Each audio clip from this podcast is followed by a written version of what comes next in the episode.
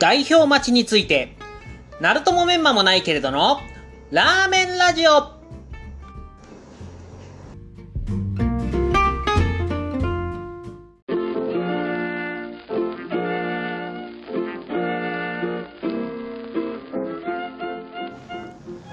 代表待ちについて今日はお話ししたいなと思うんですけど、ちょっとね、その話をする前に、環境によって人の育ち方は違うよねっていう話をさせてもらいたいんですけど、えー、っとね、これ、先週の Creepy Nuts のオールナイトニッポンで、えー、DJ 松永さんが、えー、高、高校中退されてるんですけど、あのー、今の、えー、脳のスペックだったら、もう高校に戻った時、もうものすげえ成績叩き出しちゃうよって言いつつ、掛け算ができなかったっていう衝撃の事実があったんですけど、まあもうなんかそういうのをね、聞いてて、あって思ったんですけど、DJ 松永さんって、その DJ の世界大会で優勝してるわけですよ。だからその、何かを、うん、失ったというか、何かができなかったりだとか、失ったりだとか、まあ、奪われたりだとか、そういう人って、何か違うところで、こう、いい思いをするって言ったら全然違うか。いい思いをするじゃないよね。いや、あの、何かどこか突出するなっていうのをね、すごく感じまして、で、あの、昔ね、えー、末っ子最強説っていうのを唱えてくれた先輩がいるんですよ。あの、もう何年前だろう。え、っと、15年ぐらい前かな。えー、当時アルバイトしてたセブンイレブンの先輩だったんですけど、その先輩の酒井さんっていう方が、もうこの方が、えっと、えー、向井修徳と筋肉少女隊を崇拝するイラストレーターだったんですけど、とんでもねえ、とんでもねえ、なんていうんですかね、肩書き まあ、その、酒井さんがね、まあ、イラストレーターなんで、えー、こう、あ、アート、うん、に携わってる方なんですが、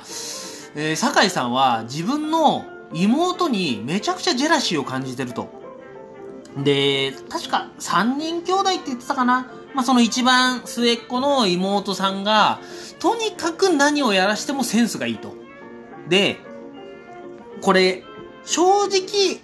そのイラスト、絵の才能も、その妹がうちの家族で一番あるんだっていう話をしていて、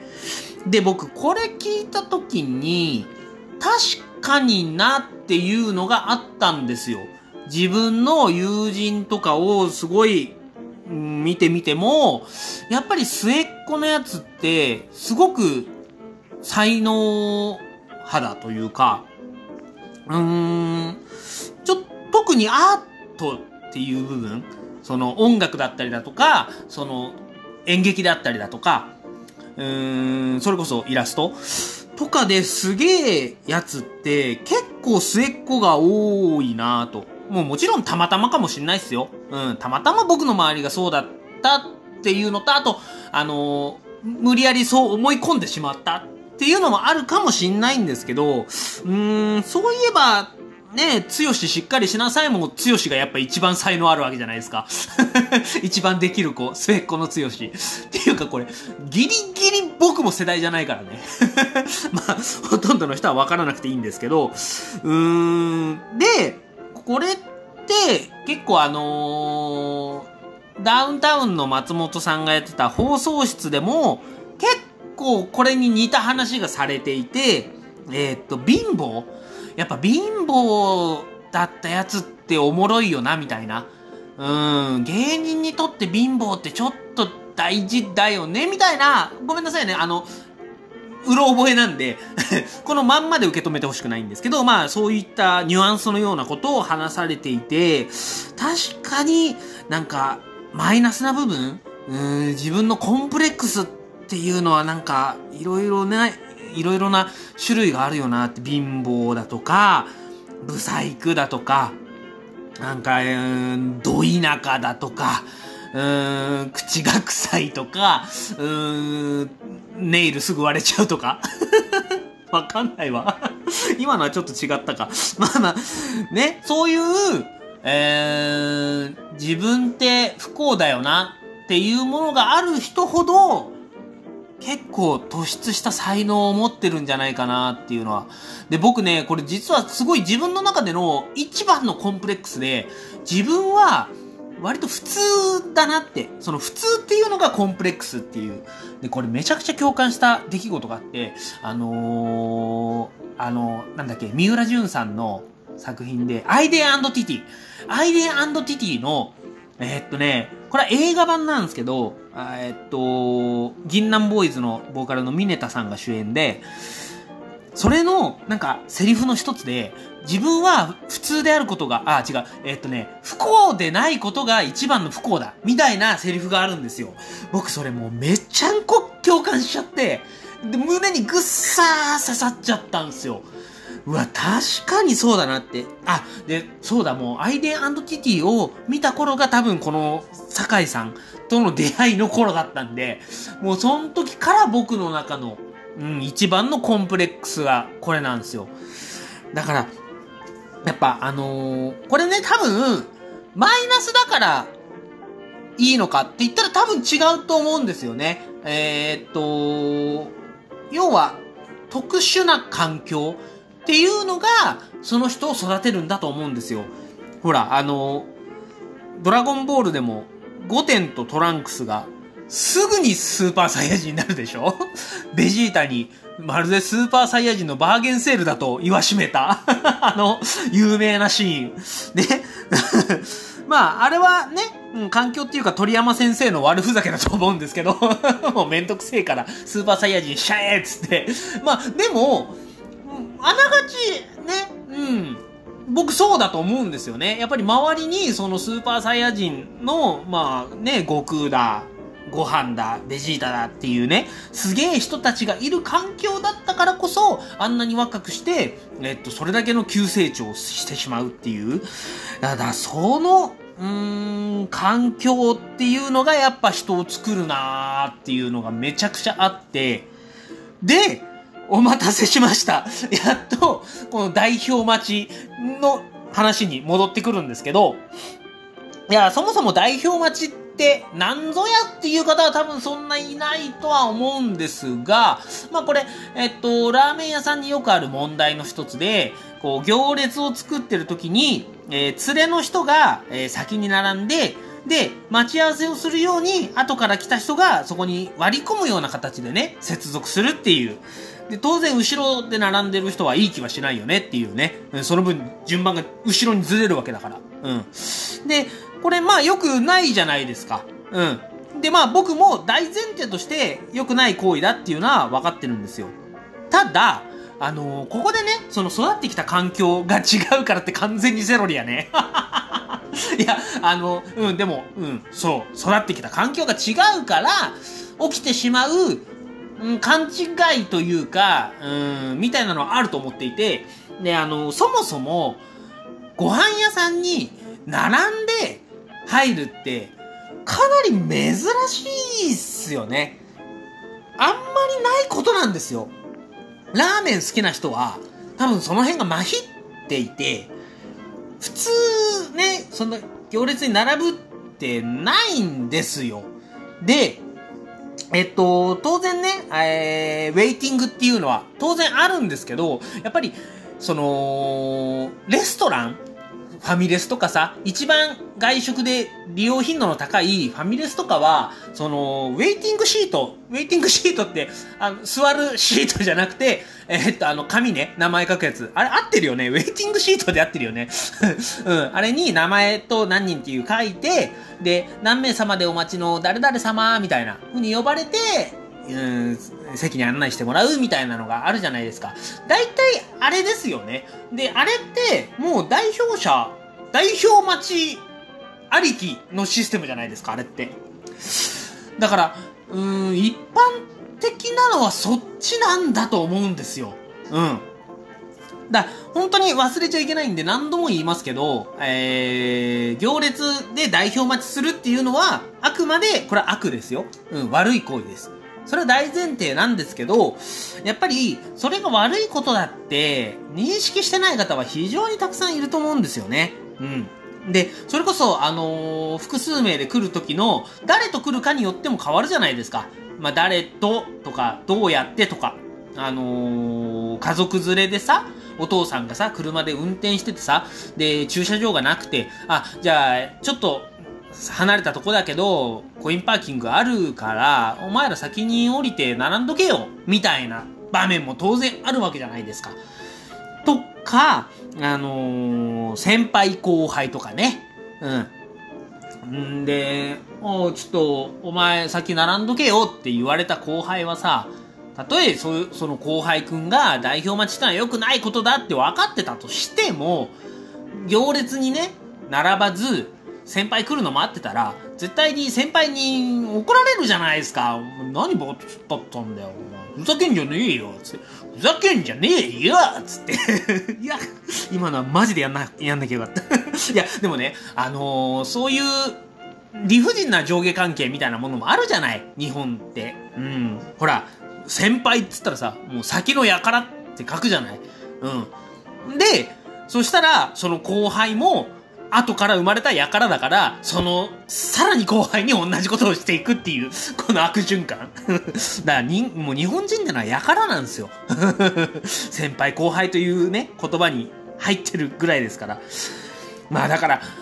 そういうのはあるよなーって。で、あと、これはね、ちょっと本当に誤解を恐れずに言えばというか、うん。あのー、当然ね、お店側がそういうの、そういう問題を対処しなきゃいけないとは思うんですけど、正直、もうお客さん同士で解決しなきゃいけないことでもあるような気がするんですよね。うん。だって、これなんでこんなに代表マッチっていうのが問題視されてるかって、その、代表待ちされた人、うん、その、えー、グループの後ろにいた人が当然不満に思って、でも、その場では直接言えず、その溜まった鬱憤を SNS 上で、こう、お店に向かって、お店のアカウントに、こういうことがありました、みたいな。うん。で、えー、当然そのお店、お店っていうのはね、やっぱ個人のアカウントよりも、えー、フォロー、フォロワー数多いですから、いろんな人の目につくわけですよ。うん。だから、もちろんね、あの、本当に、だから先に誤解を恐れずに言えばって言ったのは、当然お店側も対処する責任はあると思います。うん。あると思うんだけど、もう100ゼロでお店がやんなきゃいけないことかっつったら絶対そうではないと思うんですよね。うん。物事ってほんと100ゼロで捉えられがちだけど、当然、えっと、嫌な思いをされたんだったら、その人だって、被害者とはいえ、直接、うん、その前の人に、うん、何か訴えかけるっていう努力は必要なんじゃないかなって思うんですよね。うん。だあの、同業者、ラーメン屋さんは、やっぱ直接言われる方いましたよ。うん。あの、ご本人がツイッターでツイートしてたんで、まあ名前出しますけど、あの、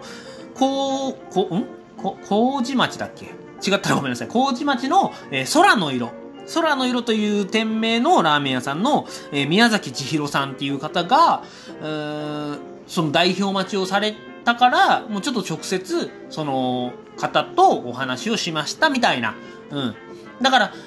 あの、言い方もあると思うんですよね。多分その、宮崎千尋さんは結構大人の方なんで、えー、そんなになんか、えっ、と、怒鳴るような感じではなくて、多分優しく、うん、説明されたと思うんですよ。うん。その言い方一つっていうのもあるじゃないですか。うん。で、えー、やっぱ、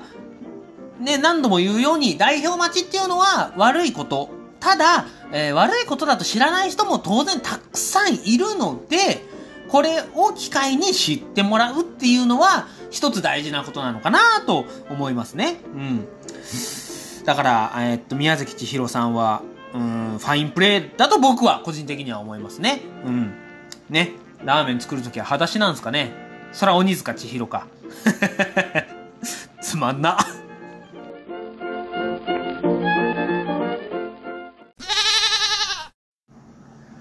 はい、エンディングです。先輩のくだりはやりきった方がよかったよね。もっとね。まあ、そんな反省もありつつえー、っと、そうそう、あの、鬼塚千尋さんって言えば、あの、この前アウトデラックスに出てたの見たんですけど、その鬼塚さんの出た後の、あの、シャムシェイドのボーカルの秀樹さんこれがもうめちゃくちゃ最高だったんですよね。あの、その、まずシャムシェードが懐かしいっていうので胸熱だったんですけど、その秀樹さんが、ボーカルの方が、えっと、すごい忘れっぽいと。うん、忘れっぽい性格だから、えー忘れたくないことを体に刻むって言うんですよ。で、もうタトゥーにしちゃうんですよ。